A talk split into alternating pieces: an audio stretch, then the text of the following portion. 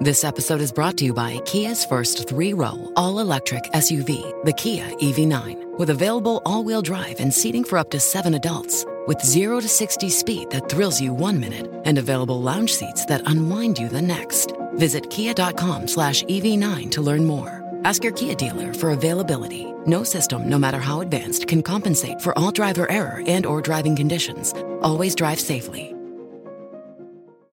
Bonjour et bonjour à tous. Un rapport de l'Observatoire de l'environnement en Bretagne souligne le piètre état des cours d'eau dans la région. Plus de 99% des eaux bretonnes sont contaminées par des pesticides. Les produits phytosanitaires utilisés dans l'agriculture intensive se retrouvent effectivement dans tous les cours d'eau, les nappes et les étangs.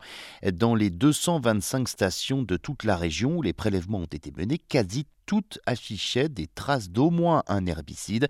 On a même un cours d'eau hein, dans lequel on a détecté 83 pesticides différents. Alors parmi les substances les plus euh, fréquentes, on retrouve en tête du classement le glyphosate, premier herbicide vendu en Bretagne que l'on détecte hein, dans 35% des stations de prélèvement. Les nitrates à l'origine du phénomène des algues vertes sont en baisse, mais restent à des niveaux très élevés générés par l'épandage du lisier. Les nitrates ont vu leur concentration baisser de 17% entre 1995 et 2020, notamment dans les rivières, et même 25 7% dans les eaux souterraines. Mais le souci, c'est que les niveaux moyens stagnent autour de 32 mg par litre, ce qui reste donc très élevé.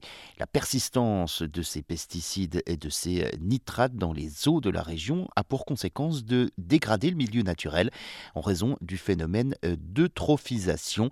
Seulement 32% des cours d'eau sont considérés comme en bon état en Bretagne.